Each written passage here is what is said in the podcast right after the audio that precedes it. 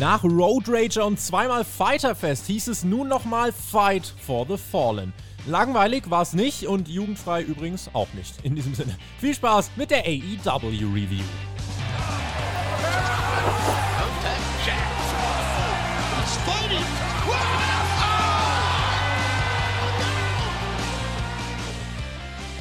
Sind die denn alle verrückt geworden? Donnerstag, 29. Juli 2021. Ihr hört den Spotfight Wrestling Podcast. Mein Name ist Tobias Enke und das ist die Fight for the Fallen Review 2021. Das vorletzte Special, wobei Homecoming nächste Woche dann ja doch irgendwie so ein ja, halbes Special ist, äh, aber naja, Freunde, äh, normal ist hier in jedem Fall nichts mehr. Wir bringen euch auf den neuesten Stand, was ist passiert, was wird passieren Wer stand oben, wer nicht? Lebt Chris Jericho eigentlich noch? Alles das gibt es jetzt hier mit meiner Wenigkeit und dem Mann, dessen Expertise als ehemaliger erfolgreicher Profi und Deathmatch-Wrestler uns Woche für Woche bereichert. Diese Woche vielleicht nochmal ein Stückchen mehr. Alexander Bedranowski ist bei mir. What's up?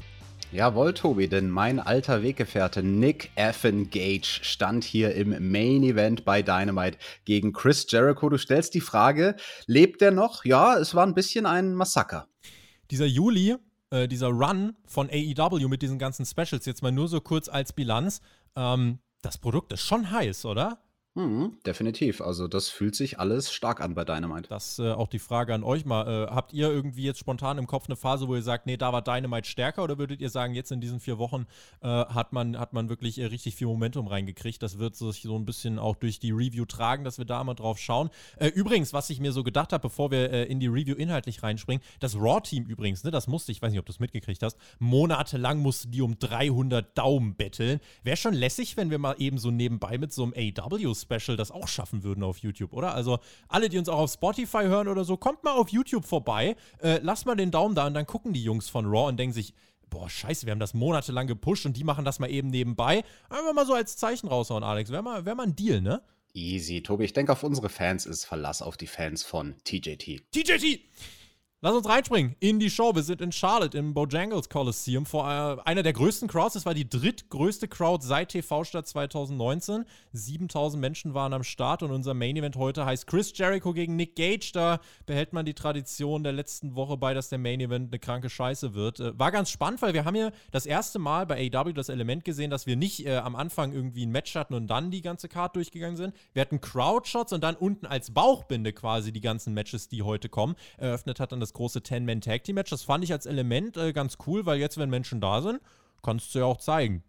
Definitiv, fand ich auch gut. Also dieses Element mit den Bauchbinden unten, wo wir die Matchgrafiken für den Abend sehen, sollen sie gerne mal beibehalten. Die Fans sind wieder da. Man zeigt sie fleißig. Und ja, auch direkt das erste Match sollte ja dann nicht klassisch losgehen, sondern ein bisschen mit, ja, special inszenierten Entrances. Bisschen pompös. Es gab erstmal dieses Videopaket What is it that makes a cowboy? Und dann noch die Dark Order. Wirklich ein richtig geiles Videopaket, äh, was dieses herausragend aufgebaute 10-Man Elimination Tag Team Match äh, zwischen der Dark Order und der Elite einleitet. Und dann ähm, dachte ich, okay, cooles Videopaket, jetzt die Entrances. Und dann stehen die da einzeln auf der Stage. Das Spotlight schaltet sich einzeln ein und der Hangman dann ganz groß in der Mitte. Die Dark Order umgibt ihn. Sie kommen heraus mit diesem Special Entrance, Special, äh, ja, auch äh, Special Kleidung, die sie anhatten. Und sie waren so over. Die Leute haben das richtig gefeiert. Dieser Act wirkte groß und einfach, wenn du dir anschaust, die Reise dieser Charaktere, das wirkte richtig big time. Also da muss ich sagen, dieser Entrance von der Dark Order und dem Hangman, also bisher, glaube ich, mein Favorite Entrance 2021. Äh, einfach weil, ich, ich mag die einfach, Alex. Ich mag die einfach. Jo, das war wirklich ein guter Entrance. Das hat Next Level gewirkt. Das war Big Time. Und ja, die Heels, die sollten dann auch kommen mit einem Special Entrance. Tobi, jetzt frage ich dich mal quasi im K-Fape gedacht. Alle zehn Charaktere hier im K-Fape. Woher wussten denn die Heels, dass die Faces einen Special Entrance machen werden und dass sie als Heels das toppen wollen? Die Heels haben vorher eine Werbekooperation mit einem Film unterschrieben und mussten das so oder so machen. Mhm. Mhm, so war das nämlich. Also zumindest war das jetzt mal besser als irgendeine Zombie-Match-Promotion. Denn äh, was hier kam, war dann wirklich, es war eine äh, Kooperation mit Space Jam, mit dem, mit dem neuen Film. Und da hat man eben dieses Basketball-Gimmick ausgepackt für die Elite. Da gab es nämlich einen äh, Pop für den Elite Squad.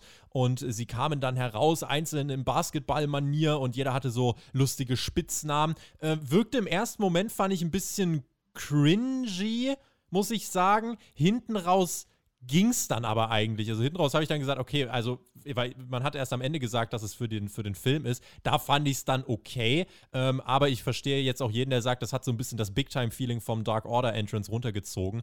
Ähm, aber ja, finde ich, ist dann wahrscheinlich eine Geschmackssache. Ja, ich sehe es sehr zwiegespalten, muss ich sagen. Also das, was mich gestört hat, war, wie gesagt, woher wissen die Teams gegenseitig, dass das andere Team großen Entrance macht? Okay, lass uns das mal dahingestellt sein. Aber du sagst, im ersten Moment fandest du das cringy. Ja, also ich bin da eigentlich zu oldschoolig, als dass mir das hätte gefallen dürfen. Aber ich muss ganz ehrlich sagen, der Heel Entrance hat mir gefallen. Das war irgendwie, keine Ahnung, das war so sehr over the top modernes Wrestling, dass ich mir gedacht habe, fuck it, ich lass mich einfach drauf ein. Stell dir mal vor, wir würden so unsere Dynamite Review starten. Hey Alex! Hey Tobi! Bist du am Start? Ja klar bin ich am Start, Tobi! Bist du bereit für Team TJT? Ja Mann, TJT! 10-Man Opener Tag Team Match. Und 10 Leuchtstoffröhren im Main Event. Mindestens, vielleicht sogar ein Dutzend.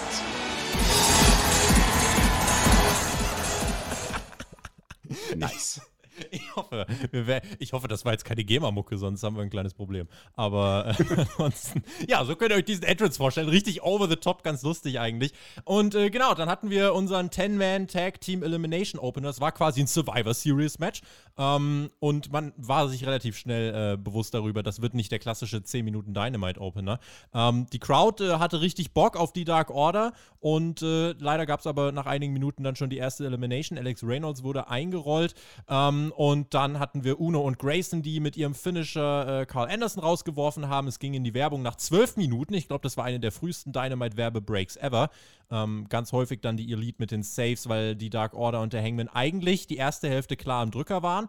Stu Grayson zeigte dann so eine Art Starship Pain nach draußen, so, so ein Corkscrew-Dive. Stehen fünf Leute, die ihn fangen sollen und die bilden so ein großes Loch in der Mitte dass der einfach trotzdem hinfällt. Ich hasse mhm. sowas. Ja, das war die fucking Sky Twister Press und also da ist er mal ordentlich ins Leere gebammt. Autsch. Und, und Stu Graysons nächster Spot ist dann halt, dass er noch höher klettert und ins Publikum geht und auf Doc Gallows springen soll. Also Jesus, aber die wurden dann beide ausgezählt. Das war eine ganz smarte Elimination. Ich glaube, das war der erste Countout bei AEW. Korrigiert mich gern, wenn ich falsch liege.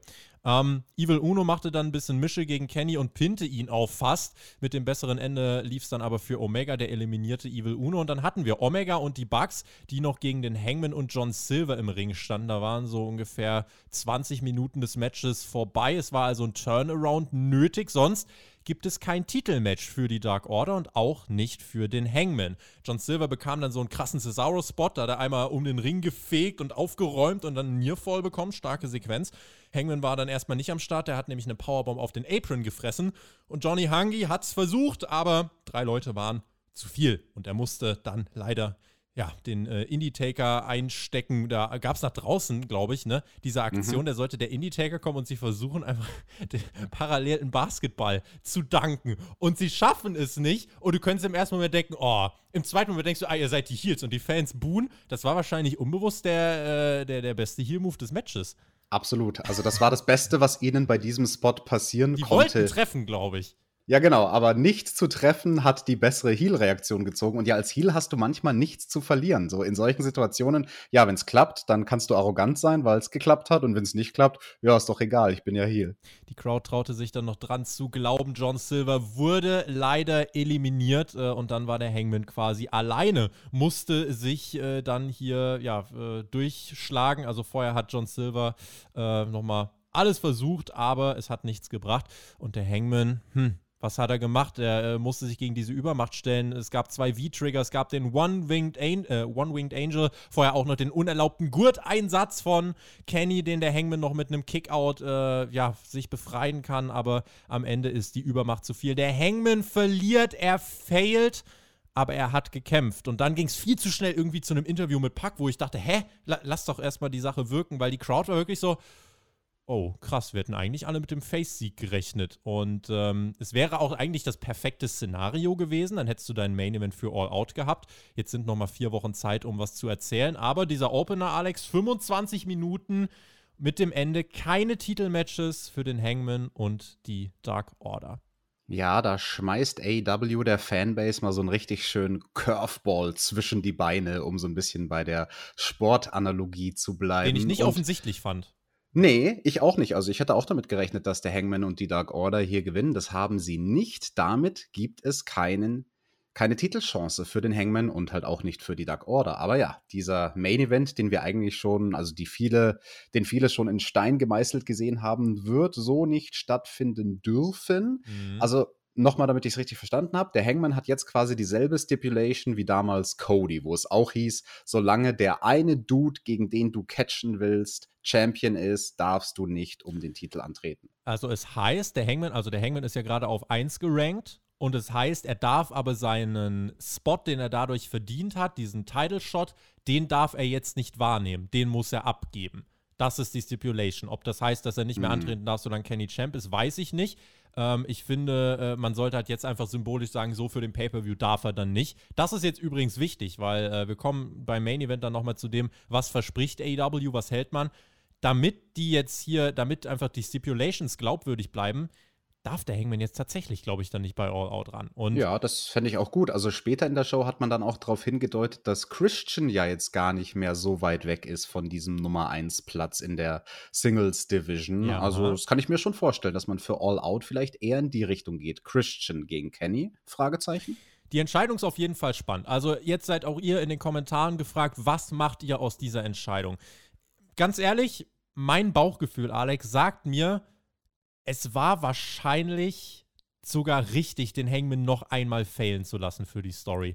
Ich glaube nicht, dass diese Story nicht mehr heiß zu kriegen ist. Aber so dieses Zusammenschweißen von Dark Order und Hangman, das kannst du jetzt die nächsten Wochen weiter erzählen und vielleicht, was ist denn der nächste Pay-Per-View? Full Gear, vielleicht ist dann die Zeit gekommen. Oder du bringst den Titelwechsel tatsächlich mal ganz untypisch nicht beim Pay-Per-View, sondern bei Dynamite. Ich meine, du bist in ein paar Wochen in einem Tennisstadion warum nicht da? So, aber mein Bauchgefühl sagt, diese Story ist noch nicht auserzählt. Wir sind noch nicht beim absoluten Maximum, noch nicht beim absoluten Peak angekommen. Diese Story ist jetzt erst seit vier Wochen vor Crowds und ist schon so heiß. Wie krass ist es, wenn man jetzt die ganzen Sachen noch ein bisschen weiter erzählt?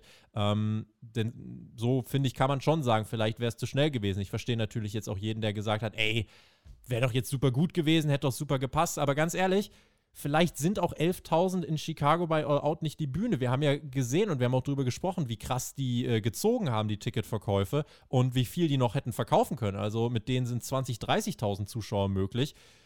Ich glaube, dieser Titelwechsel vom Hangman oder dieser Titelgewinn vom Hangman verdient ein vielleicht noch historischeres Setting.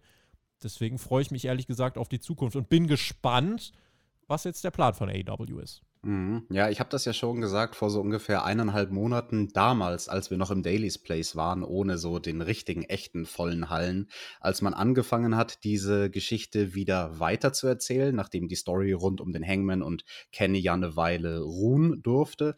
Und da habe ich auch schon gemeint, so, ja, äh, erscheint mir relativ schnell und zügig, wenn man jetzt das Match für All Out bringen möchte. Da, da kann man vielleicht sogar durchaus noch ein bisschen länger strecken. Ähm, Long-Term Long Storytelling ist das, was AEW macht.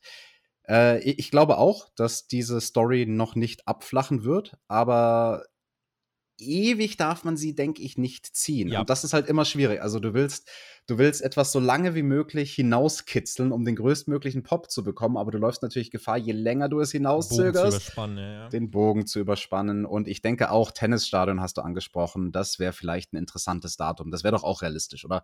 Dass der Hangman sich dann quasi den August und September wieder in den Rankings nach oben arbeitet. Mhm, wäre eine Möglichkeit, ja. Also im Grunde genommen hast du die Story ja jetzt schon seit zwei Jahren erzählt, äh, halt groß, großteils ohne Publikum. Und jetzt äh, vier Wochen, es ist richtig heiß Vielleicht ist jetzt noch nicht dieser goldene Trigger-Moment gekommen. Vielleicht haben sie wirklich einen Plan. Das können wir beurteilen, wenn wir müssen halt gucken, was passiert. Die große Frage ist, was wird jetzt der All-Out-Main-Event? Also, ich, empfinde halt so eine, so eine gewisse Vorfreude, weil ich will jetzt wissen, was passiert in den nächsten vier, fünf Wochen auf dem Weg zu All-Out, weil Hangman gegen Kenny darf es, finde ich, dann jetzt wirklich auch nicht mehr geben. Es darf jetzt auch nicht irgendwie noch, ja, Kenny hat einen Gürtel eingesetzt, ich krieg trotzdem ein Match. Das darf jetzt auch nicht passieren.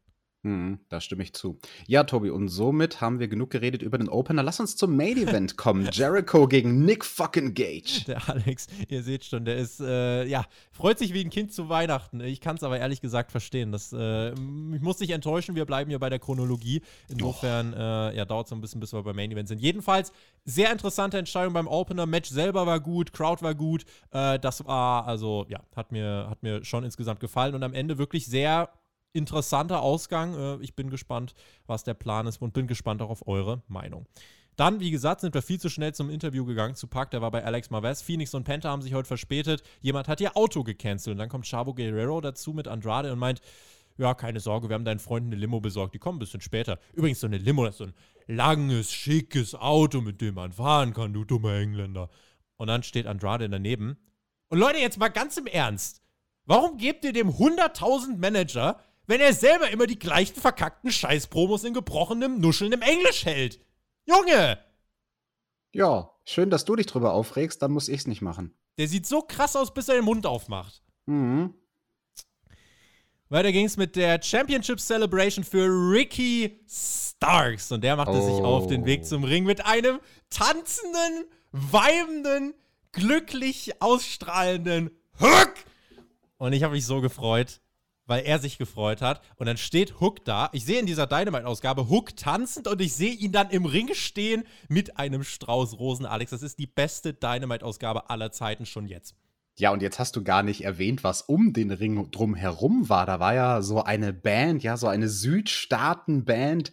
Geil, also Xavier Woods war dabei mit seiner Trompete und ähm, Apollo Crews. Day Rocks. Apollo Crews, der war auch dabei, der hat so die Nigerian Drums gespielt. Das war cool. Ray, Key Starks. Ray, Key Starks. Oh, Leute, ich bin richtig drin in dieser Review. Äh, ja, da stand Hook dann im Ring mit Rosen und äh, mein Simpometer ist um 360 Grad rotiert. Die Band hat gespielt. Es war einfach ein schöner Tag, um Ricky Starks dann auch noch zu feiern. Tess war auch auf irgendeinem so Podest, auf irgendeiner so Bühne. Der hat sich das aus sicherer Entfernung angeschaut. Und äh, Ricky Starks hat dann eine Promo, meint, äh, Brian Cage, seit Tag 1 war ich der wichtigste Teil unserer Gruppe. Nach ein bisschen Gelaber kommt Brian Cage dann raus, zerpflückt die Band, Alex, Ricky war dann total überrascht, dass Cage rauskam, obwohl er das letzte Woche angekündigt hat. Schmiss ihm dann die Rosen ins Gesicht, ist geflüchtet mit Hook. Äh, große Aufmachung tatsächlich für ein eigentlich sehr kleines Segment. Ja, Ricky Starks gegen Brian Cage, Rematch wahrscheinlich. Ähm, und dann kommt Hook und verdampft alle. Aber ja, also schön, dass irgendwie auch eine Under-Mid-Card-Story so eine Aufmerksamkeit bekommt. Ich glaube, der Spot nach der großen Niederlage vom Hangman und der Dark Order, das war wahrscheinlich auch tough, weil die Crowd war schon ein bisschen gebrochen danach, glaube ich. Ja, und absoluter Heel-Move von Brian Cage, da die ganze Band auseinander zu zerlegen. Was soll denn das? Der soll doch den armen Ricky und Hook da ein bisschen feiern lassen. Was ist denn los auf einmal, Mister? Hier sind die Rollen vertauscht, das ergibt alles gar keinen Sinn. Ja, diese Storyline ergibt keinen Sinn. Ricky Starks ist der Face und Cage ist der Heel. Ich werde es jede Woche sagen, bis sie switchen. Ja, da ist die Frage, wann tun sie das? Äh, mal gucken, wie es hier weitergeht. Äh, tatsächlich ist das In-Ring-Debüt von Hook, finde ich, etwas. Äh, das könnte man übrigens auch einfach fürs Tennisstadion ankündigen. Ach, jetzt hör auf. Die letzten 50 Millionen Tickets auch verkaufen. Ein Announcement gab es. Hiroshi Tanahashi an alle New Japan-Freunde, der meldete sich. Der hat gesagt, ja, ich habe schon richtig viel gewonnen. Der IWGP US Heavyweight-Titel, der fehlt mir aber. Insofern, den werde ich mal ins Auge fassen und ich werde den Gegner beziehungsweise den Sieger des heutigen äh, Titelmatches zwischen Lance Archer und Ikuleo, den werde ich challengen. Und äh, ja, dann äh, wird es da einen epischen Clash geben. Tanahashi bei AEW, Alex, die Forbidden Door ist äh, geöffnet. Ja, im ersten Moment habe ich da auch mit den Ohren geschlackert. Tanahashi, was ist denn da los? Aber wie wir später in der Show erfahren sollten, wird dann dieses Match, was er gegen den dann amtierenden ja, New Japan US Champion bestreiten wird, in Japan stattfinden. Richtig, also erstmal nicht bei AEW, aber ich kenne Tony Khan, ihr wisst, also ich stehe auf seiner Bezahlliste ganz oben und habe natürlich die Info gesteckt bekommen, äh, dass es natürlich auch ein Trade gibt. Also Tanahashi wird auch irgendwann in den USA auftreten. Im Moment ist halt das Problem, wenn du reist, in Japan musst du, glaube ich, erstmal zwei Wochen in Quarantäne, bevor du irgendwas machen darfst. Äh, insofern, Lance Archer werden wir dann erstmal nicht mehr so lang sehen. Den haben wir dann später in der Show nochmal. Ja, und gehabt. Tobi, deswegen ist es doch dann leichter für Tony Khan, wenn er neue Leute im Roster haben will, dann soll er keine Japaner nehmen, sondern US-Amerikaner, weil die wohnen da schon da gibt es keine Probleme mit der Einreise. Zum Beispiel Nick fucking Gage. Und damit kommen wir zum Main Event von dieser Woche von AW Dynamite. FTA war am Start. Oh. Kein Main Event, Alex. FTA. Aber auch schön. Die wurden begleitet von Tali Blanchard, trafen auf Santana und Ortiz. Und wow, Santana und Ortiz waren over, also wirklich, wirklich laut. Ähm, dann gab es endlich das Match der beiden. Das war ja wirklich lang am Brunnen, diese Story. Äh, ein weiteres Kapitel von Pinnacle gegen Inner Circle, was hoffentlich geschlossen werden kann nach dem Match. Die Crowd reagierte aber. Das ist für mich die Story des Abends eigentlich. Die Crowd reagierte halt insgesamt dann auf die Spots, die äh, passiert sind. Zwischendurch waren sie halt ruhig. Da gab es wenig Wechselgesänge und äh, wirklich nur mal so, wow, hey, wenn da mal ein Superplex kam und dann war es das. Und ich weiß nicht, Match war gut, aber ich wurde einfach nicht das Gefühl los, dass der Opener einfach alle so runtergezogen hat. Gab dann aus dem Nichts einen Brainbuster und damit gewann FTA das Match. Cash Wheeler hat sich am Ende einen richtig ekligen Cut am Ringpfosten zugezogen. Ähm, wirklich aufgeschlitzt am Unterarm. Das sah ganz böse aus. Ähm, und dann war es äh, eben, ja, der, der äh, Sieg letzten Endes für FTA, der herbeigeführt worden ist durch Harwood. Äh, an Ortiz nach diesem Brainbuster. Zehn Minuten hat es gedauert. Ähm, ja, hoffen wir, dass bei der Verletzung nichts Schlimmeres passiert ist. Äh, Luft war aber, finde ich, bei der Crowd ein bisschen raus. Ja, also das war eine undankbare Stelle, nach diesem 10-Man-Tag-Team-Match ein normales Tag-Team-Match zu worken. Aber ich finde, diese beiden Teams, Proud and Powerful und FTR, haben das sehr schön gemacht. Alle vier Männer haben sich sehr geschmeidig bewegt, muss ich sagen. Also das hatte einen wirklich krassen Flow, ein, ein schönes Tempo. Das war ein Paradebeispiel für ein Match, was diese TV-Wrestling-Geschmeidigkeit hat. Da sollte später am Abend ein Match kommen, was nicht so geschmeidig war. Und damit Zeit für Nick fucking Gate. Ja! Nein, ich muss dich enttäuschen. Hm. Äh, es war erstmal Zeit dann für Britt Baker, die war Backstage bei Tony Schiavone. Hat gesagt, mein Arm ist kaputt nach letzter Woche. Nyla, Glückwunsch, du äh, brichst in die Bitches. Aber ich bin nun mal die krasseste äh, und gewinne auch mit gebrochenem Handgelenk. Reba, die kann hier gar nicht mehr allein für Ordnung sorgen. Deswegen brauchen wir hier nochmal eine andere Frau, die für Ordnung sorgt. Und äh, ich kann euch schon mal sagen, seid vorbereitet. Es kommt Verstärkung. Habe mir dann gedacht, was habt ihr jetzt vor? Aus dem Kong zurückholen oder was passiert hier jetzt? Hm. Brandy vielleicht? Die hat ja jetzt ihr Kind gekriegt, die kann jetzt wieder kommen. Brandy kommt einfach alle und macht mit ihrer Postgeburtswampe, macht sie jetzt alle platt und setzt sich drauf. Oh, sie, ist jetzt, sie ist jetzt Big Man Brandy. Hallo! Junge, was ist denn mit dir los? Was hast du für lustige Pillen genommen vor der Review heute? Ja, bin, bin gehypt, so viel kann ich hier sagen. Ja, äh, eure Tipps sind natürlich auch wieder gefragt. Wer wird Verstärkung für Britt Baker? Ich, äh, Alex, kann es dir jetzt gar nicht direkt sagen, aber bin mal gespannt. Eigentlich ist das Duo von Reba und Britt Baker schon mal ganz gut. Ob die jetzt noch einen dritten Sidekick brauchen, hm, gucken wir mal. Großes Live-Event-Announcement, Alex. Ui, ui, ui. CM Punk to AW confirmed. So haben wir es kurz gemacht. Also damit ist es, wir, wir haben die äh, Kollegen von Power Wrestling geschrieben, es ist damit offiziell ein offenes Geheimnis. Am 13. August, meine Lieben, startet ja Rampage. Das ist gar nicht mehr so lang hin. Das ist ja in Pittsburgh das Event. Äh, da hat man irgendwie so 5.000, 6.000 Tickets verkauft mit Ach und Krach. Und die zweite Ausgabe von Rampage sollte ursprünglich getaped werden nach Dynamite. Jetzt hat man sich entschieden, nee, die zweite Ausgabe von Rampage findet live statt. In Chicago. Im United Center. Mit einem Sondertitel The First Dance vor, also Kapazität 23.500. Und danach, also muss man sich mal bewusst machen, für die erste Rampage einfach 6000 Tickets weg. Zweite Rampage über 20.000 in Chicago. Was passiert? Natürlich, Alex, gibt es laute CM Punk Chants und es wird offensiv auf CM Punk Chants äh, Fans gefilmt. Danach ein Videopaket. Darby Allen und Sting stehen dort und meinten, ja, wir sind in Chicago. Und Darby sagt dann, es gibt ja viele, die behaupten, sie sind die Besten. Wer das wirklich beweisen will, muss das heutzutage im Jahr 2021 bei AEW tun. Selbst wenn man von sich behauptet, man sei der Best in the world. Die Crowd rastet komplett aus. Ich sitze hier, oh mein Gott, it's happening. Alex, es ist ein offenes Geheimnis. Ja, gut, ey, also da kann man ja jetzt viel rein interpretieren. Nee. Best, best in the world haben Shane sich McMahon ja. kommt raus, oder was? Mit seinem Money, money, money, money, money, money, money, money, money. Ja, Best in the World haben sich schon viele genannt. Also ja, nicht nur im Wrestling, sondern auch in anderen Sportarten. Das muss ja jetzt nichts bedeuten. Purer Zufall, dass man da halt jetzt in Chicago irgendwo so da diese kleine, mickrige Arena gebucht hat. Wie viele, wie viele Leute passen da rein? Was hast du gesagt? 23.500. Mehr als Ja. ins Tennisstadion. Ja, gut. Äh, Hm. Ich möchte auch noch mal erwähnen, man äh, führt euch bitte vor Augen, das ist eine einstündige TV-Show. Eine einstündige TV-Show am Freitag um, ich glaube, 23 Uhr Ortszeit. Ist euch das bewusst? Also, was ich damit sagen möchte, AEW geht hier, also so, so groß der Hype natürlich jetzt ist, weil ja, CM Punk und Darby Allen, wenn AEW das jetzt nicht liefert, dann ist total, also anders.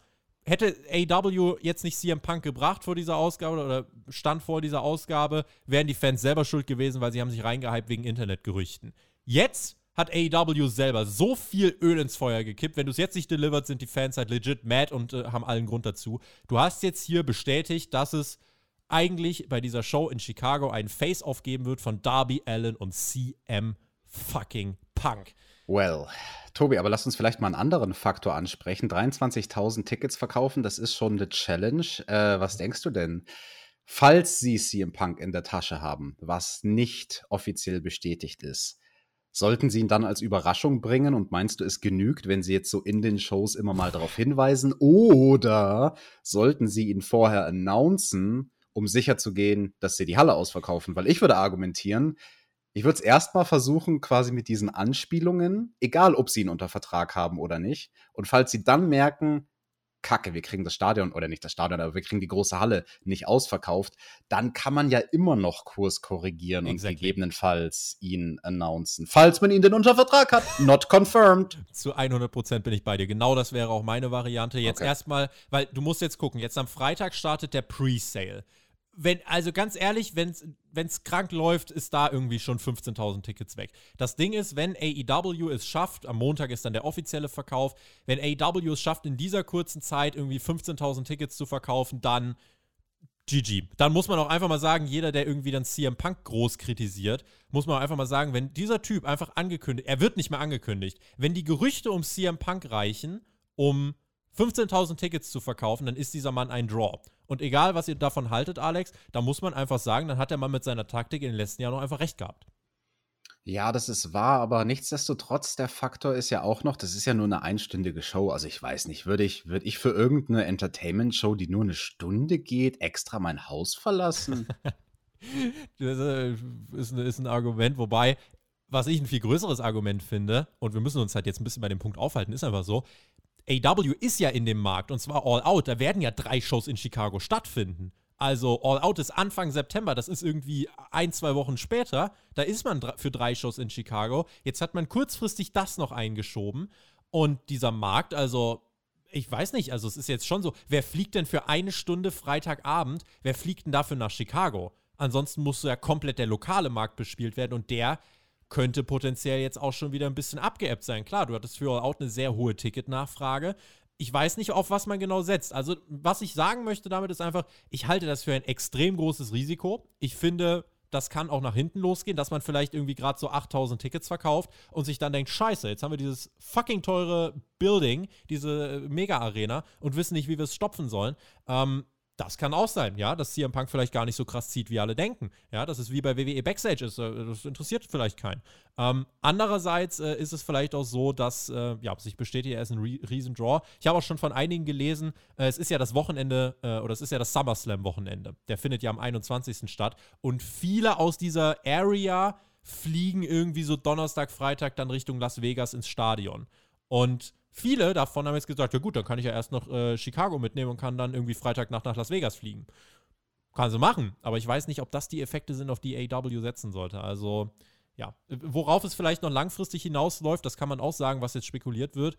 Was würdest du sagen? CM Punk gegen Darby Allen bei All Out ist ja jetzt ein realistisches Szenario dann, weil ich glaube nicht, dass es bei Rampage das Match geben wird. Nee, definitiv nicht. Also bei Rampage wird es da gar kein Match geben. Wenn überhaupt CM Punk, dann kommt er halt raus und winkt einmal und sagt irgendwas ins Mikrofon. Aber ja, ähm, was hat denn der Darby für ein Problem mit ihm? Ein Skater und ein Punk, das, das sind doch quasi dieselben. Die, die hängen doch miteinander ab draußen auf der Straße, oder? Du, vielleicht will äh, CM Punk eigentlich nur ein Match gegen Sting und Darby Allen stellt sie in den Weg. Ich habe keine Ahnung.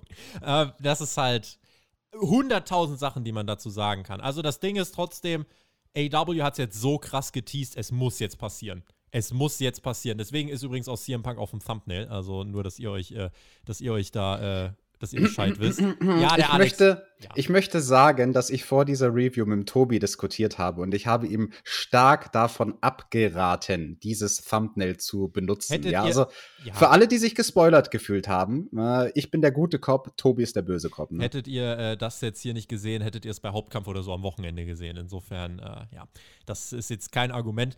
Einen Punkt habe ich noch, Alex, bevor wir weitermachen. Ähm, AW hat einen Rekord gebrochen. Ui. Der Zweitmarkt, also All Out, der Zweitmarkt hat jetzt einen Rekordeinstiegspreis. Also die Reseller-Tickets, das billigste mittlerweile, über 300 Dollar. Wenn du dich erinnerst, als wir bei Hauptkampf gesprochen haben, da waren es 120 Dollar, mehr als verdoppelt. Das ist ein Allzeitrekord fürs Pro Wrestling. Noch nie war der Zweitmarkt so hoch bepreist wie für All Out von AEW in diesem Jahr eben weil jetzt viele davon ausgehen, die bringen Punk gegen Darby Allen bei äh, All Out. Und ähm, ja, also das ist, das ist krass. Auch über diese Rampage-Show, also wirklich, wenn die das Ding ausverkaufen, das wäre so eine massive Kampfansage, finde ich. Ähm, und würde AEW so heftig nochmal in den Fokus rücken. Ähm, kann aber auch floppen und ich finde, das sollten wir auch ganz klar ansprechen. Mhm. Äh, das ist ein großes, großes Risiko. Du, vielleicht kommt am Ende nicht CM Punk, sondern Daniel Bryan, aber da habe ich heute auch schon auf Twitter geschrieben, wenn du da, wenn alle CM Punk erwarten in Chicago, die kaufen sich extra ein scheiß Ticket für diese Show und dann kommt Daniel Bryan, ich glaube, dann ist das Risiko zu groß, dass Daniel Bryan auf einmal ausgebuht wird. Willst du auch nicht haben. Ja, das ist ein guter Punkt. Und 300 Dollar ist nicht wenig auf dem Zweitmarkt. Ganz ehrlich, jeder, der dann für eine Wrestling-Show 300 Dollar ausgibt, ist doch dumm. Also für das Geld, da kannst du dir ja zwei komplette Serien von AW-Action-Figuren bestellen. Oder du kannst äh, dir äh, du kannst dir mehrere Jahresabos bei uns auf Patreon holen. Patreon.com slash Spotify Podcast. Die 15% gelten nicht mehr. Äh, die sind ja abgelaufen letzten, äh, letzten Sonntag. Aber wir stehen bei 400 Supportern. Und äh, wenn auch ihr noch überlegt, uns zu unterstützen, es ist ein sehr guter Zeitpunkt anzufangen. Diese AW-Review hört ihr dort übrigens auch als erstes. Und äh, ja, könnt euch jetzt gern beteiligen. Was würde ein Return von CM Punk für euch ändern? Das ist eigentlich die große Frage der Woche. Und ich glaube, Alex, über diesen Namen werden wir in den nächsten Wochen noch sehr viel reden.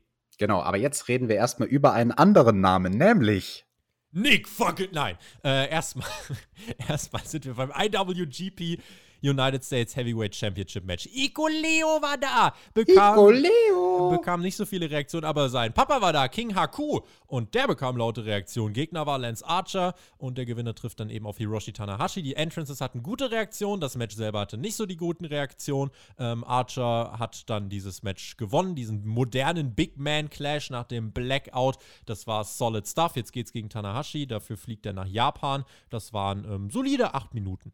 Bester Spot des Matches. Haku macht den Tongan Death Grip gegen Archer außerhalb vom Ring während der Werbung, aber dann haben sie, als man zurück on the air war, nochmal ein Replay davon gezeigt. Ja, das war cool.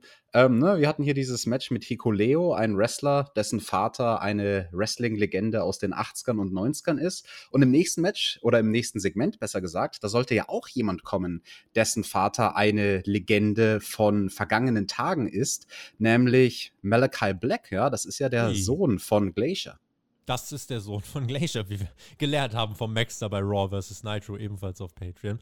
Apropos Malachi Black. Der trifft nächste Woche auf Cody in äh, ja, diesem äh, Match bei AEW Homecoming. Und Cody wurde hier Backstage, sollte nochmal interviewt werden. Äh, aber Malachi Black wollte nicht warten, hat Cody besucht bei seiner EVP-Position. Und äh, dann haben sie sich gebrawlt. Tony Khan stand daneben und hat gesagt: ah, Mach das doch nicht. Und innerlich hat er sich gedacht: Ah, ich hab CM Punk. Und hat sich gefreut. Und dann prügeln sie sich nach draußen. Black war over. Cody bekam äh, tatsächlich fast ein bisschen Heal-Reaktion, fand ich. Ähm, dann ja, wollte Fuego del Sol den Safe machen, frisst einen Kick. Schöner Spot für für ihn. An alle Zuschauer des Sammy-Vlogs, äh, ihr wisst Bescheid. Zwinker, zwinker. Äh, ansonsten, Black steht oben am Ende des Brawls und wir haben auch letzte Woche schon drüber geredet. Eigentlich muss er auch nächste Woche das Match gewinnen. Natürlich wird da auch grundsolides Segment diese Woche. Da hat man das Match schön aufgebaut. Und ja, wird das nächste Woche der Main Event? Könnte, sollte eigentlich, doch. Also, wenn du noch einen hm. großen, großen Bang dahinter setzen willst mit Malachi Black und direkt die nächste Story starten willst, warum nicht? Klar. Apropos Bang, geknallt hat es ja dann auch im Main Event dieser Show. Bei Miro knallt's auch in der Kiste. Äh, der Mann trifft kommende Woche auf Schott. in der Ringkiste, meine ich. Da trifft er nee, auf Schott. in der Kiste mit seiner Frau, mit den beweglichen Gelenken. Die hat er nämlich gepraised, dass er ganz froh ist, dass er Gott jeden Abend dankt für seine bewegliche Ehefrau. Und nächste Woche bedankt er sich bei Gott für das Match gegen Shotty Lee, gegen Lee Johnson, TNT-Titelmatch. Da bedankt er sich dann für eine Titelverteidigung, glaube ich. Ja. Six-Man Tag Team Match stand an. Dieses Hardy Family Office in Form von Angelico, Private Party traf auf den Jurassic Express und Christian. Die lautesten Reaktionen tatsächlich hier bekam ganz klar Christian, nicht der Jungle Boy. Ich glaube, Alex, das war hier mehr eine WWE-Crowd tatsächlich als eine komplette Smartmark AW-Crowd. Ich habe einen Spot im Main Event, da kann ich dir genau sagen, warum das zu 100% so war. Ähm, und ja, zu diesem Zeitpunkt war es so, die reagierten auf den ja, WWE-Veteran Christian und auf Matt Hardy reagierten sie eigentlich hiermit am meisten. Ähm, während des Matches wurde Hardy dann aber vertrieben von Marco Stunt, der seinen Schuh verloren hat. Und am Ende hat Christian Cage dann den Sieg geholt nach einem Splash. Vorher gab es einen Chokeslam vom Luchasaurus. Äh, die sahen alle ganz gut aus. Damit gewinnen die Faces dieses Match. Also Christian Cage und der Jurassic Express. Fünf Minuten, schnelle Nummer. Ähm, aber auch hier, während des Matches, die Crowd eher hm, still. Auf Spots haben sie reagiert und als das Match vorbei ist, haben sie auch gejubelt, als hätte, keine Ahnung, Charlotte äh, die die Weltmeisterschaft gewonnen. Ja, auch hier wieder, es ist halt eine Art des Tag Team Matches, in dem Fall Six-Man Tag Team Match. Nach diesem 5 gegen 5 Opener, da kannst du halt ein Publikum mit dem Kampf eigentlich nicht mehr groß begeistern. Also, das lag nicht an der Arbeit von den Jungs, das war einfach ein undankbarer Spot auf der Card, überhaupt noch Tag Team Matches zu bringen.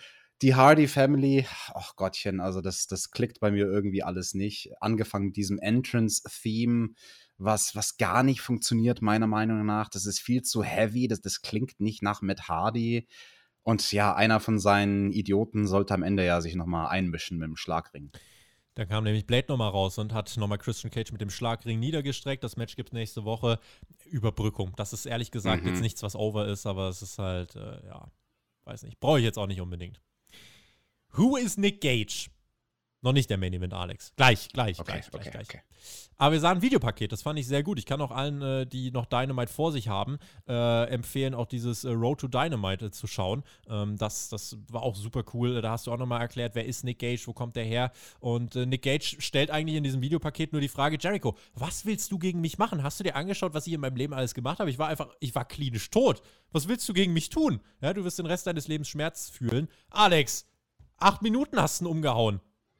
Ja, das Videopaket fand ich aber nicht so toll, weil ich halt nicht darin zu sehen war. Ne? Also ich finde, da hätten sie schon mal bei CZW anklopfen können und fragen können, hallo, äh, können wir bitte das Videomaterial benutzen von dem Kampf, wo dich da dieser eine Typ äh, getötet hat? Gib's doch aber gut. Gib's doch zu. Äh, bei den Five Labors erst kommt der, der fast gestorben ist und dann kommst du, der ihn fast getötet hat. Du bist doch, du bist doch die vier oder fünf. Gib's doch zu.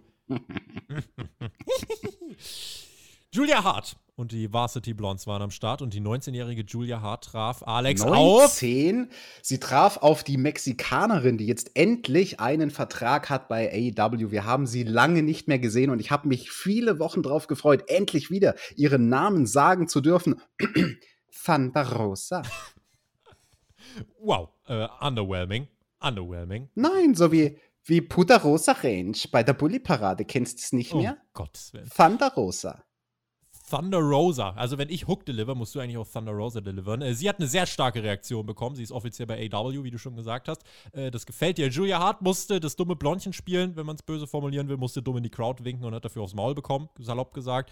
Ähm, und so laut wie die Crowd bei Rosas Entrance war, so still wurden sie denn hier teilweise. Drei Minuten Thunder Driver und der Sieg Rosa aktuell auch mit Platz 1 im Ranking der valideste Contender für Britt Baker übrigens. Ja, definitiv. Also die beiden, was die gegeneinander können, die haben Chemie miteinander im Ring. Das haben wir ja schon gesehen bei diesem krassen Match, wo sie sich ordentlich gegeben haben. Apropos krasses Match. Damit kommen wir endlich zum Main Event, oder? Das damit, ist doch das nächste Match auf der Card. Damit, Tobi, damit bitte. kommen wir zum Card Rundown von AEW Homecoming. Ja, Alex. das braucht doch keiner. Nächste Woche bei AEW Dynamite gibt es Matches. So, weiter im Programm. Und zwar Malachi Black gegen Cody Rhodes, Miro gegen Lee Johnson, Bunny gegen Layla Hirsch, Siegerin bekommt ein NWA World Championship Match gegen Serena Deep und Christian Cage trifft auf Blade. Alex. Okay, juckt mich alles nicht. John Moxley, juckt der dich? Ja, schon. Aber äh, ist, ist die Frage, gegen wen? Ja, das äh, muss er noch beweisen. Er hat sich hier geäußert, hat gesagt, oh, ich habe gestern Olympics geschaut und äh, wie können die Kroaten und die Franzosen eigentlich in Japan abreißen und ich bin nicht da, weil ich diesen scheiß Titel verloren habe. Ja, äh, jetzt kommt auch noch Tanahashi aus seinem Loch gekrochen. Du willst zu Dynamite? Ja, die Forbidden Door ist open, äh, ist, ist geöffnet, äh, aber Newsflash, ich bin die Forbidden Door und das, was hinter dieser Tür wartet, äh, das ist absolut nicht schön. Das sagt mir Tanahashi gegen Moxley bei AW, vielleicht im Stadion. Es gibt einfach so fucking viele Möglichkeiten. Mhm. Ähm, hätte ich Bock drauf, muss ich sagen. Hätte ich Bock drauf. Das wäre schon ein interessantes Match. Und ja, er hat die Olympischen Spiele angesprochen. Hast du denn äh, die Nachrichten gelesen jetzt heute tagsüber vom Olympischen Komitee, die am Überlegen sind, für die nächsten Olympischen Spiele eine neue Disziplin einzuführen, nämlich Deathmatch Wrestling? ja, äh, nachdem sie Dynamite geschaut haben, haben sie darüber nachgedacht, ob sie das machen wollen. Ähm, aber da wird es wahrscheinlich zwiespältige Stimmen gegeben haben, Alex, im Komitee. Genauso wie es zwiespältige Stimmen geben wird zu diesem Main Event. Vom Painmaker Chris Jericho gegen Nick fucking Gage. Es fühlte sich an wie der Main Event. Und es gab ein wunderbares Sing-Along, 7000 Leute singen Judas. Ganz kurz zum Entrance von Jericho muss ich sagen, das fand ich ja äh, ein schönes Tribut an mich, dass er diese Maske auf hatte in schwarz und dann mit seinem äh, Painmaker-Dingens äh, bemalt. Mhm. Das, das war ja ein schönes Tribut an mich, ne? Der mhm, Mann, du hattest das der, auch der Nick Gage umgebracht hat. Da hat Chris Jericho quasi psychologische Spielchen betrieben. Direkt beim Entrance hat er Nick Gage erinnert. Du, weißt du noch damals, der eine Deutsche, als der dich umgebracht hat? Haha, genauso macht es der Painmaker heute auch. Hat er, hat er intensiv studiert. Also dieser Entrance hat äh, delivered. Generell, die Entrances bei dieser Show haben delivered. Und dann ging's ab, denn auch Nick Gage kam heraus. Richtig geiles Announcement von Justin Roberts. Also wirklich richtig, richtig geil, fand ich. Und da musste er aber spicken, das fand ich lustig, weil ja. Justin Roberts ist normalerweise stolz darauf, dass er alles auswendig kann. und Nick Gage hat sich mit so vielen Sachen ankündigen lassen. The Man und der Anführer der MDK Gang und dies und das und Ananas. aber cooler, cooles Entrance und auch einen coolen Theme-Song hat AEW Nick Gage hier ähm, ja quasi komponiert, sage ich mal. Ja. Sehr in Anlehnung, vor allem die ersten paar Klänge sind ja wichtig bei einem Theme, sehr in Anlehnung an das Theme, was er im Independent-Bereich äh, mhm. benutzt. Ja, also da gab es also vor kurzem das Match gegen Matt Cardona. Äh, also Nick Gage hat auf jeden Fall gerade eine Hochzeit, was die Aufmerksamkeit an seinem Namen angeht. Jetzt ist er hier im National TV und ist einfach im Main Event von AEW Dynamite vor der drittgrößten Crowd von AEW seit, also drittgrößte TV-Crowd für Dynamite äh, seit dem Start. Und äh, Aubrey Edwards hatte schon vor dem Match Handschuhe an und da wusstest du direkt, ah ja, es wird wirklich so ein Match. Und äh, MJF kam dann noch raus mit Popcorn und äh, der Bauchbinde Loving Life. da muss ich sagen, die war schon, die war schon wirklich gut. Äh, Inner Circle-Mitglieder sind ja nicht erlaubt, Alex. Und äh, das war ja nee. die Sache. Da hat MJF gesagt, ey, wenn jetzt nochmal ein Sammy oder so hilft, das äh, wird nicht passieren, dann ist der Deal abgeblasen. Und der Gage hatte direkt den Pizzaschneider in der Hand. Und es begann, indem man Alex erstmal zeigt, dieser Pizzaschneider, den hat Nick Gage einfach mal genutzt, dann hat Jericho den Arm aufgeschlitzt. Um zu zeigen, wir meinen es ernst. Ja, er hat das auch ein bisschen gemacht wie bei den Olympischen Spielen, nämlich wie beim Fechten. Das war so ein bisschen die, die Körperhaltung von Nick Gage. So aus der Distanz heraus mit dem Pizzaschneider den Arm zersäbelt. Nein, ganz im Ernst, das war ein guter erster Spot, finde ich, für das Match. Ähm, weil, weil da kriegt man einen Effekt, oder also man hätte theoretisch einen Effekt draus kriegen können es war dann irgendwie nicht so gut inszeniert. Also fürs TV hat es, finde ich, zu lange gedauert, dass man überhaupt Chris Jerichos Arm mal gesehen hat. Oh, der mhm. blutet ja wirklich am Arm. Und mein Gott, da bladest du dich halt dann ein bisschen, machst einen kleinen Cut und also da musst du dich jetzt nicht verstümmeln, um, um ein bisschen Blut zu bekommen. Fürs, fürs Publikum in der Halle, findest du, dass dieser Opening-Spot funktioniert hat? diese Crowd war grundsätzlich wieder so, sie haben reagiert bei Spots mit Impact, bei mhm. anderen Sachen waren sie ruhig. Das war halt einfach die Geschichte dieser Crowd. Das ist einfach so. Äh, reden wir gleich nochmal drüber. Ähm, insofern, sie haben hier nicht so viel reagiert. Nö. Also das mit dem Pizzacutter haben sie nicht so gefressen. Zumindest diesen ersten Spot nicht. Aber es ging ja weiter. Äh, ich war generell gespannt. Die Reaktionen auf Nick Gage waren jetzt auch, das habe ich aber auch predicted, das war mir klar, als Christian so gefeiert wurde, dass Nick Gage hier nicht mega abgefeiert wird. Das muss er sich, wenn dann, übers Match verdienen. Ähm, äh, weil, weil einfach die Leute ihn vielleicht einfach nicht so kennen. Und ähm, dazu muss man sagen, Nick Gage hat vor allem auch in der Anfangsphase des Matches aber sehr versucht, mit dem Publikum zu arbeiten. Genauso Pandering to the Crowd ist eher sowas Negatives. Das hat er hier zu viel gemacht und es hat halt auch nicht funktioniert. Ne? Hm, ja, das war so ein bisschen das Problem. Ähm, war nicht so wirklich over. Äh, das war ein bisschen rough. Und das Wrestling war auch rough, denn Nick Gage, so viel müssen wir sagen, ist kein herausragender In-Ring-Wrestler. Das ist kein Techniker, das ist ein Mann, der in erster Linie sein Geld damit verdient, dass die Leute sich nach dem Kampf denken, was für eine krasse Scheiße macht er bitte. Und Nick Gage läuft dann um den Ring und kramt und erfindet tatsächlich, und da hätte ich nicht mitgerechnet, Leuchtstoffröhren. Weil, warum nicht, Alex? Was kannst du uns über Leuchtstoffröhren erklären? Wa wa warum, wer ist auf die Idee gekommen, das als Utensil in Matches zu benutzen? das sind viele Fragen auf einmal. Was kann ich dir über Leuchtstoffröhren erzählen? Also, äh, sie machen Bumm. Das Wie ist viele das eine. Leuchtstoffröhren hast du in deiner Karriere ungefähr auf deinen Körper bekommen? Geschätzt. Jesus, und definitiv Tausende. Oh mein also Gott. da, da sind wir auf jeden Fall Oh nicht im Hunderter-Bereich, weil, weil ich ja teilweise auch diese 200 Light Tubes Matches hatte. Ne? Da machst du in einem Match mal 200 weg. Ich habe sogar mal in einem Match habe ich 360 Leuchtstoffröhren zerstört mit meinem Gegner. Das war mein letztes Deathmatch. Danach hatte ich keinen Bock mehr auf den Scheiß. Ähm, Ob du verrückt bist, habe ich gefragt. ja gut, äh, Hast ein Buch geschrieben, habe ich gehört, ne? Meine Kämpfe kann man sich bestellen auf meinekämpfe.de, sogar mit persönlicher Signatur. Da rede ich auch über mein Match gegen Nick Gage. Also wir hatten ja viele Matches gegeneinander. Und ja, äh, er holt die Leuchtstoffröhren unterm Ring hervor. Ich sag äh, gleich ein bisschen was, also ich spoiler so viel in diesem Matchverlauf, die wurden nicht sofort eingesetzt. Nee. Er, er holt sie raus, sie kriegen einen Pop, erst holt er zwei, yay, dann holt er nochmal drei weitere, yay, legt sie in den Ring, versucht irgendwas damit zu machen, mit so Semi-Intensität, Jericho blockt, das klappt nicht, dann machen sie erstmal ihr Match weiter.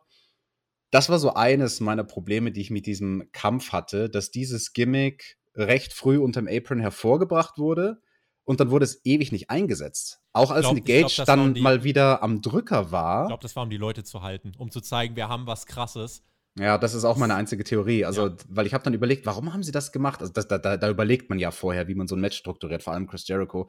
Und ich glaube, die Intention wird gewesen sein, lass uns die Dinger recht früh im Match rausholen und präsentieren, Ja. dass die Leute wissen, sie werden kommen. Das ist ja vor der Werbepause passiert und erst nach der Werbepause hat man dann Leuchtstoffröhren eingesetzt. Ich denke, das hat man aus dem Grund gemacht, dass in diesen, ja, acht, neun, zehn Minuten, bis die Leuchtstoffröhren endlich zum Einsatz kamen, dass da ein bisschen Mundpropaganda passieren kann. Dass die Leute Mhm. ihren Freunden schreiben, ey, guck mal hier auf TNT, Auch auf Twitter, das hat sich AEW. auf Twitter super verbreitet. Also Genau, da gibt's jetzt zwischenzeitlich in den- Leuchtstoffröhren. Ja, das war zwischenzeitlich in den Trends. Also, Ja. das, weil halt alle ges- gesagt haben, scheiße, Light-Tubes.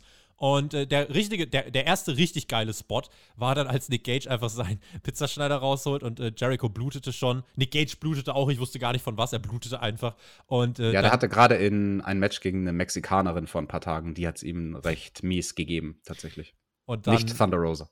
Und dann hat er äh, den Pizzaschneider genommen und hat tatsächlich Chris Jericho, dann, äh, dann gab es diesen Spot, er hat diese, den, den, ja, den Forehead, die Stirn von Jericho hat er dann aufgeschlitzt. Und dann der beste Spot der Welt kommt einfach nicht von AW, sondern von TNT, denn es geht ins Picture in Picture und was ist das Erste, was kommt? Eine fucking Dominus-Werbung mit einem Pizzaschneider. Es war so unfassbar lustig. Das sind Geschichten. Also, wenn mir jetzt jemand sagt, Wrestling ist nicht Mainstream, nimm das, Jim Cornette, nimm das. Mo Moment, Tobi, da muss ich jetzt aber kurz den Match-Rundown übernehmen, die nächsten zwei, drei Minuten, während wir in der Werbung waren, weil ich habe eine andere Version gesehen als du. Ich habe die Version gesehen ohne Werbung, quasi die britische Version.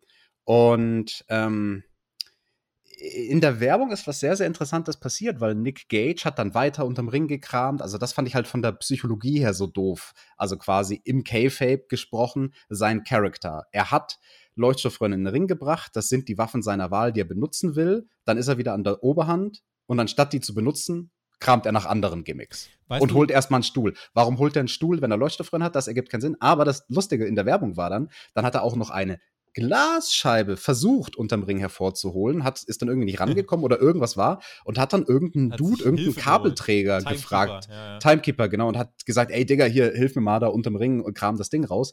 Äh, Glaubst du, das war so abgesprochen? Weil mir erschien es ein bisschen, also als jemand, der auch mit Nick Gage schon im Ring stand, der so seine Körpersprache recht gut kennt, mir schien es, als ob er da ein bisschen Panik hatte. Im Sinne von, Scheiße, jetzt haben wir nur noch 20 Sekunden, bis wir aus der Werbung zurückkommen. Hol die die Glasplatte, da. Ja, ja. Genau, die Glasplatte ist zu tief unterm Ring. Ich habe jetzt auch Angst, die irgendwie kaputt zu machen. Oh Gott, wie scheiße wäre das? Das ist mir auch schon passiert. Glaubt mir, so eine Glasscheibe manchmal zerbricht die du, durch die kleinsten Bewegungen und dann wiederum schmeißt du dich drauf mit deinem Gegner und sie zerbricht nicht. Also die Dinger sind manchmal sehr unberechenbar. Und ähm, das erschien mir sehr, sehr komisch. Also das war sehr indie, dass quasi ein Wrestler von irgendjemandem, der nichts mit dem Match zu tun hat, Hilfe dabei bekommt, ein Gimmick in den Ring zu bekommen? Oder glaubst du, sie haben es absichtlich so choreografiert, damit es independent wirkt? Ich, äh, also das Ding ist, äh, auch wenn es nicht geplant war, weiß ich jetzt nicht, fand ich es nicht schlimm, weil das Ding ist, Nick Gage, wenn er einem Typen sagt, er soll was machen, der, der Typ hat Angst vor Nick Gage und holt halt die Scheibe. Ergo Nick Gage scheint eine Autorität zu haben. Äh, mhm. Insofern finde ich das in Ordnung. Also das äh, hat mich jetzt nicht so gestört, aber ja, es wirkte so ein bisschen, äh, dass er ein bisschen äh, Panik hatte. Ähm, ich habe vorhin schon gesagt, es war eine WWE-Crowd. Und mhm. hier kommt der Beweis, Alex. Ich sag dir, warum es eine WWE-Crowd war. Die fangen an mit einem Pizzaschneider, die haben Blut, die haben Leuchtstoffröhren, die haben Stühle, einen Baseballschläger von Chris Jericho. Floyd. Die haben die Glasscheibe. Und was chantet dieses Publikum? We want tables. Ist das euer fucking Ernst? Nick Gage hat die dann auch sofort gecuttet. Also er hat so diese Geste gemacht. Ich so, haltet die Fresse. Nein. Also nehmt euch eure Tische und fahrt nach Hause. Was? Ihr seht ein Deathmatch und chantet We want tables? Alter, was ist denn mit euch los? Was, was seid ihr denn für, für Marks? Ja, also das geht aber gar nicht. Und da habe ich auch gedacht, also das ist wirklich wahrscheinlich nach Fight Forever und You Deserve It mit der dümmste Chance, den es jemals gab. Ganz oben natürlich die Watch Chance. Also, ja. Äh, Nick Gage hat dann die Glasplatte nach draußen geholt und ähm, du musst dir jetzt überlegen, also Jericho gegen Gage in einem Deathmatch im Main Event von Dynamite. Und dann kam der Spot, der für dieses Match reaktionstechnisch der Turnaround war. Denn sie stiegen aufs Turnbuckle, die Glasscheibe war zwischen zwei Stühlen eingeklemmt und Jericho fing an mit seinen Schlägen. Ja, und dann zeigte er einen Hurricane Runner. Und wie sich das angehört hat, kann ich euch zeigen. Do you want your money or not? Get out of there! He's fighting! Oh! oh no! My God, shards of glass gotta be in that man's anatomy all over the ring, all over the canvas. Take another look at this impact. Right there, bam! Glass breaking, shards of glass everywhere. Ach, boah, ich, will's gar, ich will das Glas gar nicht hören. Was ich sagen will, Alex, das war der Spot. Die Crowd ist absolut ausgerastet. Die Crowd ist sowas von ausgerastet. Und was ich einfach auch dann gedacht habe, selbst die Leute in der ersten Reihe, die konnten gar nicht auf den Spot reagieren. Das mhm. Glas mhm. ist bis zu denen geschossen. Die waren aber gedacht, scheiße, das ist echt. Ja, das war ein guter Shot, dass man da das Publikum gezeigt hat, wie sie die Hände vors Gesicht halten.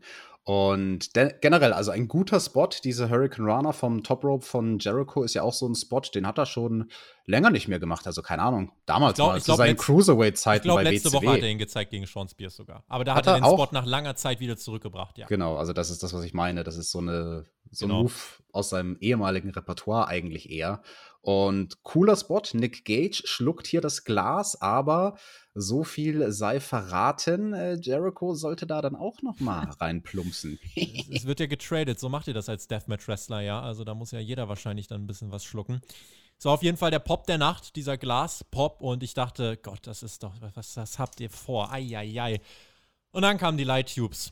Ja, hau sie ihm ins Gesicht. Erstmal musste Jericho noch mal ins Glas fliegen. Das war auch schon nicht schön, weil das war, glaube ich, echtes Glas. Egal, auf jeden Fall wehgetan. Und dann nimmt Chris Jericho im Jahr 2021 im Main Event von AEW Dynamite, nimmt er einfach Light Tubes auf seinen fucking Kopf.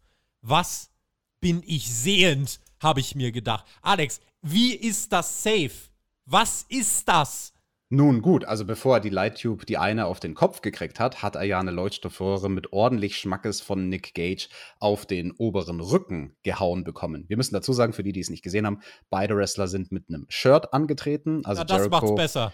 Ja, ein bisschen. Jericho hat dann durchaus halt auch geblutet von der Schulter und von dem Oberarm, also dieser Light Tube Shot und der Bump davor ins Glas.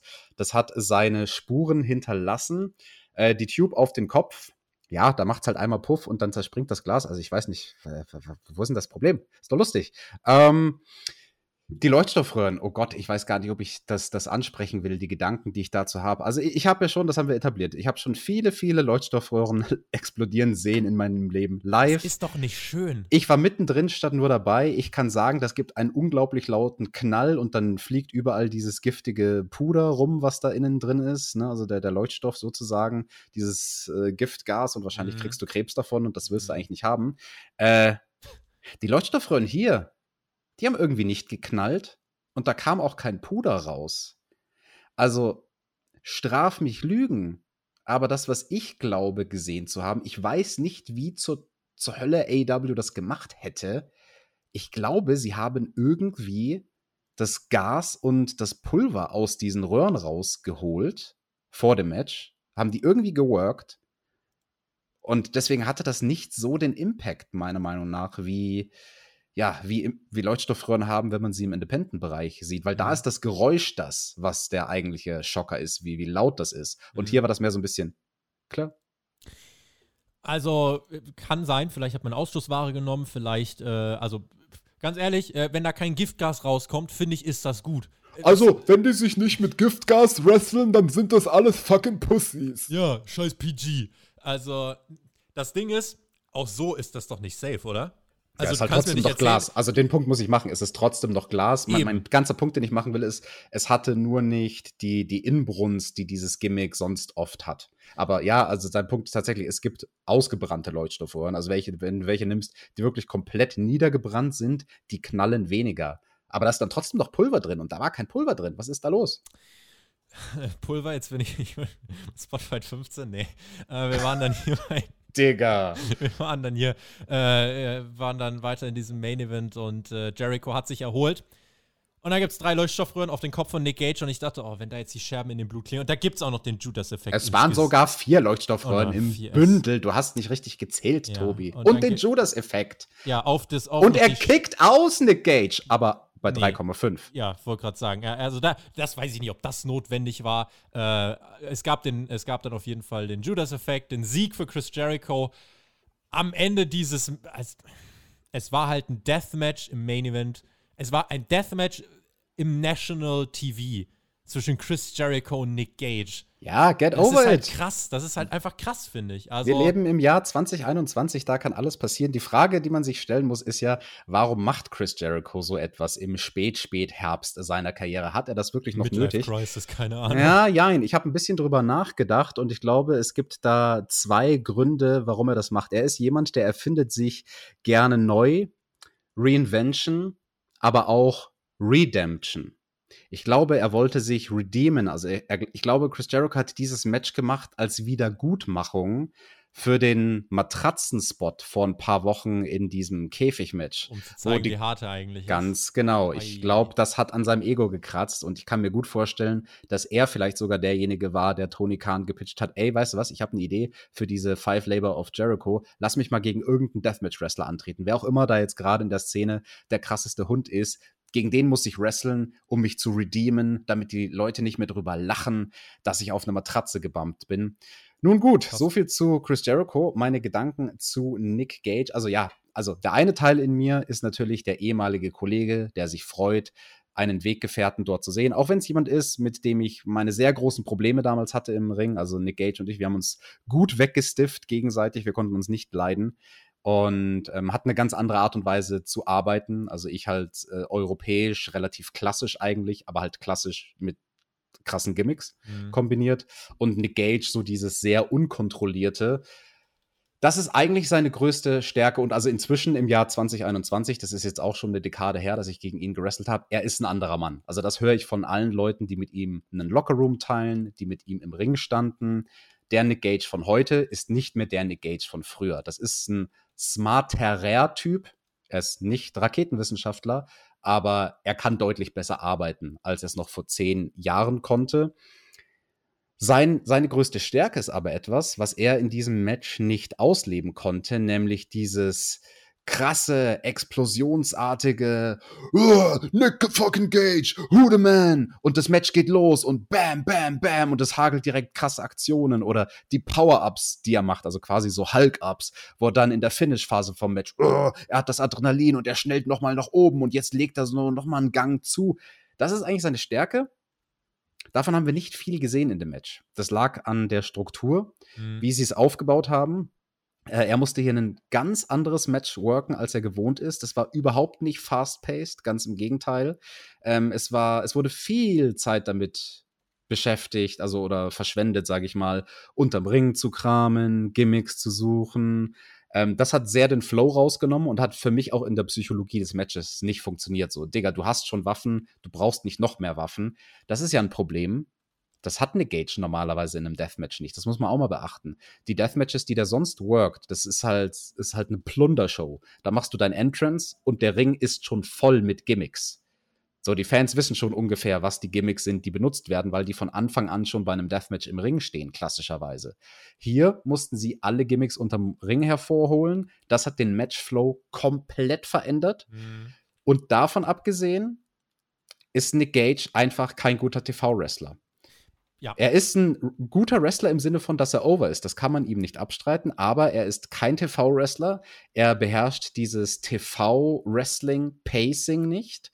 Und ich habe so ein paar Schwächen bei ihm gesehen, die es auch damals schon gab, wo ich gegen ihn gewrestelt habe. Er ist manchmal sehr, sehr langsam, erstens für seinen Gegner zu feeden und manchmal ist er auch nicht in der richtigen Position also, oder vergisst halt einfach einen Spot. In dem Fall, ich habe zwei Beispiele. Er war einmal so in einer falschen Position und hat viel zu lange gebraucht, um, um sich quasi wieder nach oben zu bewegen. Und da hat Chris Jericho auch mehrmals gecallt, steh auf, steh auf, steh auf, äh, als Jericho ihm einen Stuhlschlag auf den Rücken verpassen wollte. Und um nicht noch mehr Zeit zu verlieren, hat Jericho dann einfach zugeschlagen, obwohl Gage in irgendeinem komischen Winkel war. Also ähm, da ist er teilweise zu langsam und am Schluss hat man es gemerkt, es gibt den einen Leuchtstoffröhren-Spot gegen Jericho, bumm auf den Rücken, dann die zweite Leuchtstoffröhre, bumm auf den Kopf. Dann geht Nick Gage zu den Leuchtstoffröhren, die noch in der Ecke liegen, macht dann aber eine Kehrtwende, weil Chris Jericho ihm gecallt hat, Piledriver, Piledriver. Nick Gage hat, der, hat an der Stelle den Nearfall vergessen, geht zu den Leuchtstoffröhren, dreht sich um, macht dann den Piledriver 1, 2, 3, geht dann wieder zu den Leuchtstoffröhren.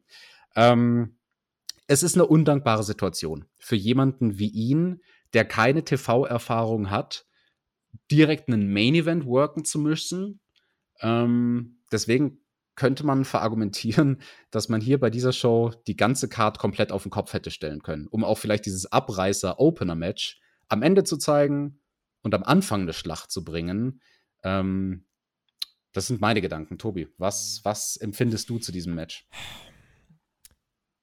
Ich mag diese Matches, glaube ich, ganz einfach nicht wegen den Grundsätzlich wegen den Risiken, weil klar, auch wenn es jetzt hier irgendwie dann nicht irgendwie so war, dass die krass geknallt haben, vielleicht das Gas raus war, irgendwie giftiges Zeug mit diesen Leuchtstoffröhren, das Glas Richtung Zuschauer, offene Wunden, kannst du Infektion kriegen. Das ist nicht das, was, was ich mag, was ich mir so oft anschauen will. Das ist mir einfach zu gefährlich. Aber das Ding ist halt, was will ich AW vorwerfen? Also, das ist jetzt mein persönlicher Geschmack, aber uns wurde versprochen, da treffen zwei Typen aufeinander und Nick Gage ist der King of Deathmatches, der will Chris Jericho umbringen. Das, was beworben wurde, nämlich ein Deathmatch, genau das wurde gezeigt. Es war nur One Night Only, hoffe ich, äh, weil ich möchte das echt nicht wöchentlich sehen. Aber für diesen One Night Only Auftritt, gerade von den Zuschauern, die AEW noch nicht vorher live gesehen haben im Publikum, das war denkwürdig. Das haben die noch nie gesehen. Das hätte, die kennen nur ihre WWE-House-Shows. Die haben im Main-Event äh, Roman Reigns, der, keine Ahnung, durch Einroller vorher mal gewonnen hat gegen Seth Rollins oder so. Und jetzt kommen hier Chris Jericho und irgendein Typ, den sie nicht kennen und die schmeißen sich Leuchtstoffröhren durch die, durch die Bude. Das ist schon was anderes und das hat für Reaktion gesorgt. Ähm, in erster Linie, klar, mein subjektiver Eindruck, es ist nicht mein Match. Auf der anderen Seite, ich habe hier nicht irgendwie gedacht, boah, wie langweilig oder es hat einen Bass kreiert. So, und es war einfach eine krasse Sache. Nach diesem Match hast du gedacht, Alter, war das heftig. Und ähm, du stärkst damit die Glaubwürdigkeit. AW hat versprochen, es wird krass. Es war krass, äh, wenn wir jetzt mal rausnehmen hier nach dem Exploding Barbed Wire Deathmatch, äh, was da war, äh, da gab es ja nur den, den, kleinen Furzknall, aber mehr war da ja nicht. Aber abgesehen davon hat AW sonst bei den Stipulations wirklich sich bisher an alles gehalten. Das stärkt die Glaubwürdigkeit weil sonst landest du irgendwann mal bei Hell in a Cell, die dämonischste Struktur im Pro-Wrestling, was ja halt kein Mensch mehr glaubt. Und äh, deswegen One Night Only okay. Und ich muss sagen, mir gefallen auch diese Labors of Jericho, dieses das ist einfach so, ich finde das Element einfach jetzt schon nach zwei Wochen so cool. Aber, Tobi, findest du, dass innerhalb der Labors of Jericho dieses Match gegen Nick Gage an zweiter Stelle gut gewählt war? Aus Sicht war? von MJF natürlich. Das hätte als erstes kommen müssen. Du willst, du willst, dass Jericho gar nicht weit kommt. Okay, so kann man, so kann man es verargumentieren. Okay, das stimmt. Und MJF hat dann noch das Wort ergriffen und wollte nun, dass Jericho eben richtig zugerichtet ist und äh, hat gesagt, ja, du wirst es immer noch nicht bis zu mir schaffen. Äh, als nächstes kommen nämlich als Labor Number 3 jemanden, ja, mit dem du dich auskennst und äh, der dich ein paar Mal besiegt hat. Die Siegesbege äh, Siegesbedingung ist, du musst ein Manöver vom Top Rope zeigen. Nächste Woche gegen diesen Mann, es gab einen kleinen Einspieler, Juventud Guerrera. Und das ist natürlich für alle Freunde, die Raw vs. Nitro auf Patreon schauen, ganz, ganz toll. Äh, für alle, die ihn nicht kennen, äh, halt ein großer Luchador, eine Legende, schon 97 bei TNT gewesen, bei WCW Monday Nitro. Er wird zurückkommen, Alex, zu TNT. Ja, Huvi war zwischendrin auch mal bei WWE zu sehen. Also ja. das gab es auch, diese Phase nachdem WCW zugrunde ging. Ja, das ist ein interessantes Match. Deswegen habe ich vorhin nochmal diesen, diese Hurricane Rana betont von Jericho. Die hat er jetzt wieder ausgegraben. Die ist jetzt wieder in seinem Repertoire. Damit kann er doch den Huvi nächste Woche finishen. Oder wann auch immer das Match stattfindet. Äh, mal gucken, wann das stattfindet. Das ist tatsächlich die Frage. Wahrscheinlich macht man nächste Woche nochmal Pause. Also wäre, glaube ich, nach so einem Match, dass Jericho nächste Woche einfach auftritt, als wäre nichts gewesen. Also, verkauft deine Stipulation schon, wenn die so viel krasse Sachen machen. Also Respekt auch, was Jericho alles eingesteckt hat. Ähm, ja, und dann war die Show vorbei. Ich, ähm, ich musste erstmal klarkommen, Alex. Was, was für ein Fazit haben wir zu dieser Show? Ja, ein Gedanke noch zu den Leuchtstoffröhren, die natürlich ein krasses Gimmick sind, die es so im amerikanischen Kabelfernsehen auch noch nicht zu sehen gab. Ich fand es gut, dass sie damit verhältnismäßig wenig gemacht haben. Also das war meine große Sorge, dass sie den Fehler machen mit Leuchtstoffröhren, den damals das Independent Wrestling gemacht hat. Das war ein Fehler, ab dem Moment, wo die das erste Mal benutzt wurden, wurden die direkt inflationär benutzt und haben mhm. direkt nicht mehr so viel bedeutet, wie sie eigentlich bedeuten könnten, weil es halt direkt diese 200 Leuchtstoffröhren-Matches gab, anstatt dass man es so macht wie hier. Wow, krass, eine Leuchtstoffröhre auf den Rücken, scheiße. Oh, eine auf den Kopf. Und dann hat Nick Gage ja Jericho noch mit ein paar Leuchtstoffröhren, die er dann extra dafür zerbrochen hat. Über dem Knie hat er die Röhren zerbrochen und dann Jericho damit ähm, über die Stirn gefahren. Das fand ich gut. Also weniger war da mehr. Ähm, das sollen sie jetzt mal bitte nicht mehr machen für die nächsten äh, zwei, drei Jahre, bis es irgendwann eine Notwendigkeit gibt. Gar nicht mehr eigentlich. Ja, also oder, oder so. Ja. Und Fazit zur Show, ja, also krasser Opener, krasser Main Event auf seine ganz eigene Art und Weise. Es hat definitiv einen, einen Buzz kreiert, also das hat funktioniert. Du hast es ja schon auch gesagt, ne? Das Match hat getrendet gestern in den USA.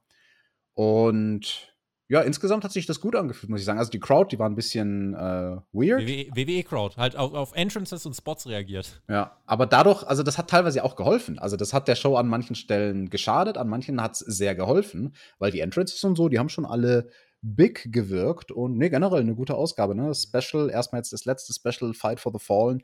Nächste Woche geht's dann wieder zurück ähm, ich weiß jetzt nicht mehr, was ist der Name von dieser Location, Home. wo wir so. nächste Woche sind? Das ist irgendwo eine neue, oder? Homecoming nach vier Wochen, ja, als wäre der Jahre weg gewesen. Nach vier Wochen sind sie wieder da. Ich hätte gern hier übrigens am Ende von Dynamite nochmal einen langen Jubel gesehen von äh, Chris Jericho mit Judas und so. Äh, Wie glaub, soll der jubeln? Der war blutüberströmt von Kopf bis Fuß. Der lag in der Ringecke und war tot. Lass die Fans jubeln. Einfach lass ihn feiern, lass, lass Jericho äh, feiern lassen von den Fans. Ähm, Zack Blair hat das ja letzte Woche, glaube ich, auch bei Hauptkampf als Frage gestellt. Lässt AEW manchmal nicht die äh, Momente zu schlecht wirken? Hier fand ich es exemplarisch. Opener endet irgendwie A mit einem Downer und dann gehen wir zu irgendeinem irrelevanten äh, Interview mit Park. Ja, und, und beim Opener kam es auch nicht so ganz over, wie kacke das für den Hangman ist. Also wie groß der Verlust war, sondern es hat ein bisschen gewirkt beim Opener. Das war auch der Fehler, finde ich, der Kommentatoren. Es hat so ein bisschen gewirkt wie, oh nein, der Hangman und die Dark Order haben dieses Match verloren. Mhm. Ja, äh, was bedeutet das denn? Sagt mir das. Wo ich jetzt übrigens bei Pack bin, wo ist eigentlich die fucking Limousine mit Phoenix und, und, und Penta? Fährt die jetzt nach Charlotte oder fährt die jetzt nach Jacksonville? Was denn das eigentlich?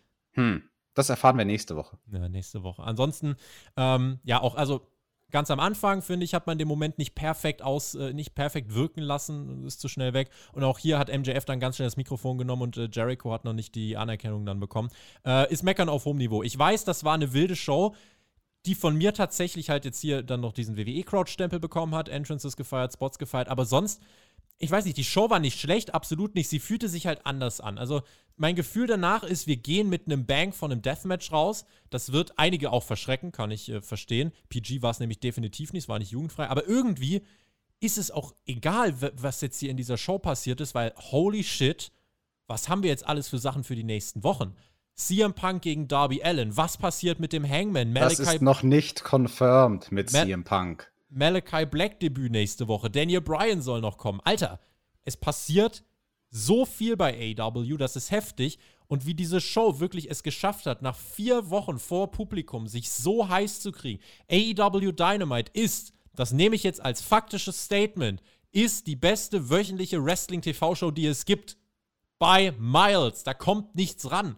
Muss man einfach so sagen. Und das ist ein heißes Produkt. Das ist ein Produkt, wo du am Ende jeder Woche dir denkst, krass, die haben echt nochmal es geschafft, mich doch nochmal mit irgendwas äh, hinterm Ofen vorzulocken. Sie haben doch nochmal es geschafft, mich zu flashen. Jetzt freue ich mich noch mehr auf nächste Woche und noch mehr. Und wenn du dir anschaust, die haben jetzt vier Wochen Knallgas gegeben und wir haben gesagt, oh, nicht, dass es nach diesen vier Wochen abebbt und nichts mehr passiert. Freunde, die nächsten Wochen werden komplett verrückt. Und dann äh, ist All Out und danach ist Stadionshow und dann ist äh, Full Gear und es passieren so viele Dinge. Und äh, es fühlt sich einfach an, als müsste man das jede Woche schauen. Das ist gerade der heißeste Scheiß im Wrestling-Business. Und mhm. das macht mir persönlich richtig, richtig viel Bock, das anzuschauen. Insofern, das war eine Weekly, die an sich nicht sehr gut war. Die war gut, gerade der Mittelteil. Viel solide. Äh, am Anfang ist viel passiert, am Ende ist viel passiert. Und ähm, ich denke mir jetzt einfach nach der Show, äh, wow, ich will die nächste Woche sehen. Ja, August und September werden vielleicht die konkurrenzreichsten Monate, die WWE seit ganz vielen Jahren, Schrägstrich Jahrzehnten hatte. Damit machen wir nach 10 Minuten Overtime, die aber hier absolut berechtigt sind, den Deckel drauf auf diese Dynamite-Ausgabe. Ähm, am Wochenende Hauptkampf, da ist WWE-Quartalsbericht, äh, da wird der Jens wieder da sein, aber es wird definitiv auch um äh, diese Sache mit Rampage gehen. Eine Stunde TV-Show, 23 Uhr am Freitag für CM Punk vor 23.000 Leuten. Also, wow, und äh, du kannst natürlich gern weiter der Auffassung sein, das ist nicht bestätigt, aber äh, wenn jetzt die Leute dann sauer sind, wenn es nicht passiert, kann ich sie verstehen. Denn äh, mhm. äh, AEW hat es hier wirklich eigentlich zum offenen Geheimnis gemacht. Damit vielen lieben Dank fürs Zuhören. Wir äh, melden uns dann eben nächste Woche mit Dynamite wieder, sind dann am Start in der Zwischenzeit. Äh, gern natürlich auch Hauptkampf auschecken und die anderen Reviews bei uns. Und vergesst nicht, also 300 Daumen, ne? Mal eben so nebenbei, ohne dass wir groß betteln müssen. Einfach mal 300 Daumen, mal so nebenbei, weil AEW ist das heißeste Wrestling-Produkt, was es gerade gibt. Damit bin ich raus, verabschiede mich. GW, genieß Wrestling. Bis nächste Woche, Alex. Du hast die Schlussworte. Tschüss! Genau, Tobi, betteln, das haben wir ja gar nicht nötig und deswegen wäre es cool, liebe Leute, wenn ihr uns einen Daumen nach oben dalassen würdet, bitte. Das wäre cool. Wenn ihr von einer anderen Plattform kommt, ne, von Spotify oder wo auch immer ihr uns hört, wenn ihr dann jetzt extra rübergeht zu YouTube, nur um dem Video einen Daumen nach oben zu geben, dann seid ihr die allercoolsten.